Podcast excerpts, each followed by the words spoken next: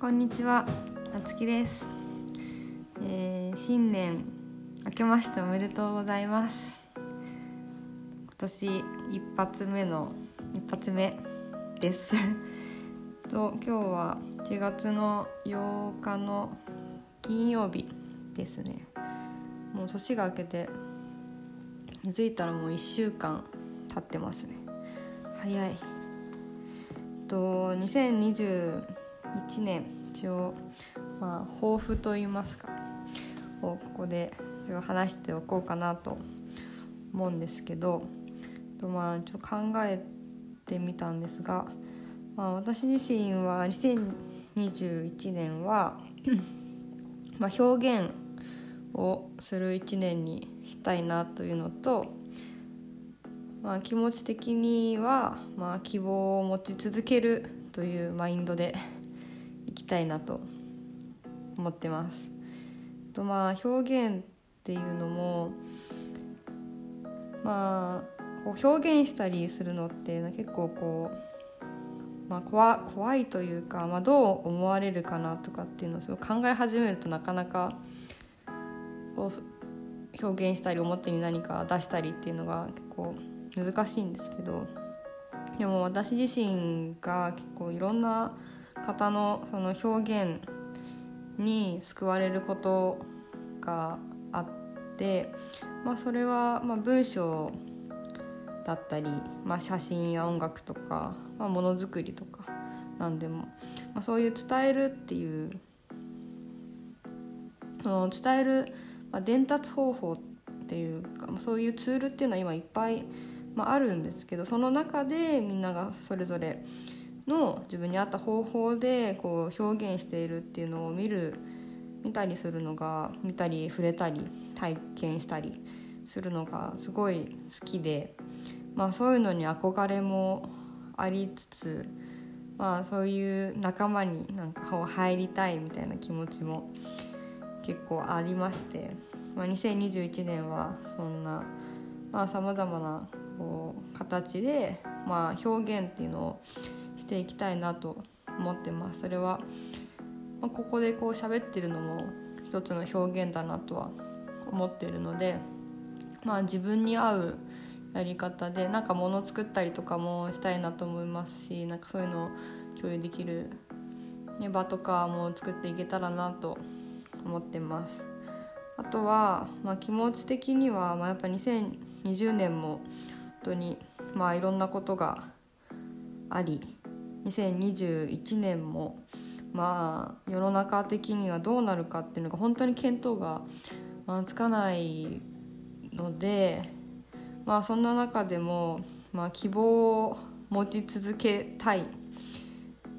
という、まあ、まあ前向きに何て言うんですかねそのどうしても悲しい出来事とか、まあ、悪い悪いニュースやっぱマイナスなニュースってやっぱりマイナスなことを大体報道とかするので、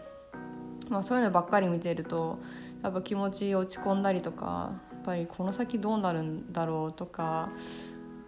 もうやっぱ先が見えなくはなりますけど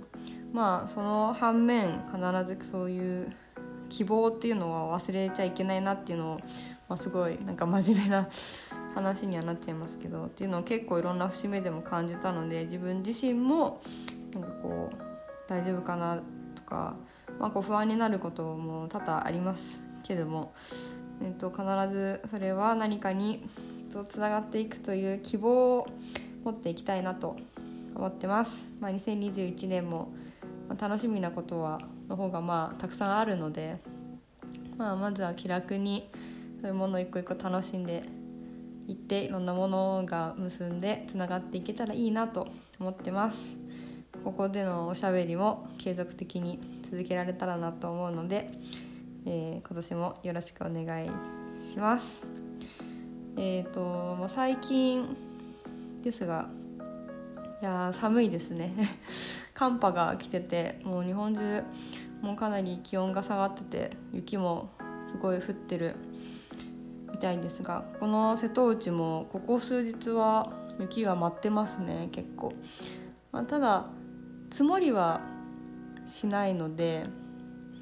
と、まあ、晴れてるのに雪が舞ってるっていう感じですね。ただ、まあ、風もかなり強い。特に今島にいるので海が近いので、まあ、風が一層なんか強く感じる気がします。な今日も、まあ、実は朝、まあ、洗濯を回してまあ、出かけるまでちょっとだけ外出しておこうかなと思いまして、まあ、晴れてたので、まあ、大丈夫かなと思って干したんですけどなんか雪が降ってきて気づかなくて結構降っててうわやばいと思って外出て洗濯物を取り込もうと思ったら服がもうカチカチで凍ってるやんと思って。本当にタオルとかもうカチカチになってていや晴れてるのになんか自分が思ってた以上に外の気温が、まあ、風もあったので気温が低かったみたいでやはり1時間も出してないんですよね。数十分数十分、まあ、30分ちょっとか。でもう洗濯物がカチカチに凍ってたのでなんかもうびっくりしました。瀬戸内はあったかいってよく言うけどまあ昼間は日差しがあればあったかいなっていう感じですけどこ最近はもう全然そんな感じもなくめちゃくちゃ寒いです。なんか氷とかも降ってましたね。氷も降ってるし雪も舞ってるし、まあ、ただ積もらないだけいいかなという。なんか滑り滑り止め？凍結防止とかでなんか塩を塩をまくのか塩をまいてるところとか道路とか通路とかありましたね。いや今の時期っていうのが一応小寒って言って、まあ、小さいに寒いっていうふうに書くんですけどでまたあのその次の季節が大寒大寒大寒かな？えっと大きいに寒いっていう字を書きます。なので今はまだ、まあ、小さい寒いなのでこれでまだ。でなんかその小さいっていう漢字がいよいよっていう意味があるらしくまあいよいよ寒くなる。これから寒さが厳しくなる、まあ、いよいよ雪が降ってくるみたいな。そんな時期みたいです、まあ、そう言われるとちょっと納得はしますね。やっぱ急に寒くなってきて雪が降り始めてでもまだ1月の言ってしまえばまだ1月の上旬なので、まあ、結構2月頭とかまで雪降ったりとか結構寒いので、まあ、これからまた寒さが本番というか厳しくなってくるというそんな時期です。でなんかまあ最近この時期の、まあ、旬のものでいうと、まあ、野菜とかは結構冬物、まあ、鍋の野菜鍋野菜とかは旬でいろいろ出てるんですけど、まあ、魚でいうとあのカサゴっていう魚分かりますかね？カサゴっていう魚が旬物でして実は今まあ瀬戸内付近にいるとスーパーとかでもやっぱ通のスーパーでも魚のコーナーがすごい広広いんですよね。これは関東に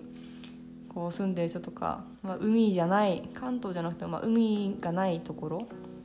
に住んでる人は分かると思うんですけどスーパーの魚コーナーほんと狭いんですよねそういうところって。まあ国もそそんな狭いっていうふうにもその時は感じてなかったんですけどこういう海側に来るともう魚のコーナーめちゃくちゃ広いのであ全然違うっていうふうに その時に気づきましたね。でもこっちでもすごいいろんな魚が出てて今はそのカサゴが旬らしく、まあ、それも私も全然知らなかったんですけどあの少し前に、まあ、あの友達のお家でみんなでご飯を食べようというのでマスに集まってたんですけど、まあ、人の方が、まあ、差し入れと言いますかで魚を持ってきたんですよ。その魚カサゴでそれもなんかまあ知り合いからまあいただいたのかな。多分釣って釣りたて？でまだ生きててちょっと小ぶりなんだけどみたいな感じで持ってきていやいや魚生で生というかそのまま持ってきてどうやって調理するんって思ったんですけどまあでも調理できる人がいてそのまんまあのえからなんて言うんだろう。揚げ物？揚げた？揚げました？唐揚げ？唐揚げっていうか。そのまま素揚げみたいに。あ素揚げ。素揚げにしてそういただいたんですけどめちゃくちゃ美味しくて。っていうのも丸ごと全部食べれましたね。一匹そのまま素揚げしてでもうでも尻尾何も残さず骨も揚げてるので骨も食べれるしもう顔とかも全部食べれるしみんなポリポリ言いながらもう何も残さずいただきました。めちゃくちゃ美味しかったですね。